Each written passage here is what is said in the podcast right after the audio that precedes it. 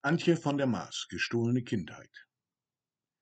Laut klangen die Lieder, lebendig und hell, stets zapplig die Glieder, das Mundwerk so schnell.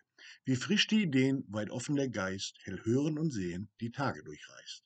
Einander umarmend, an den Händen gereiht, die Herzen noch wärmend, als es draußen längst schneit. Schon brechen die Lieder, das Lachen verebbt, halt stille die Glieder und die Münder bedeckt.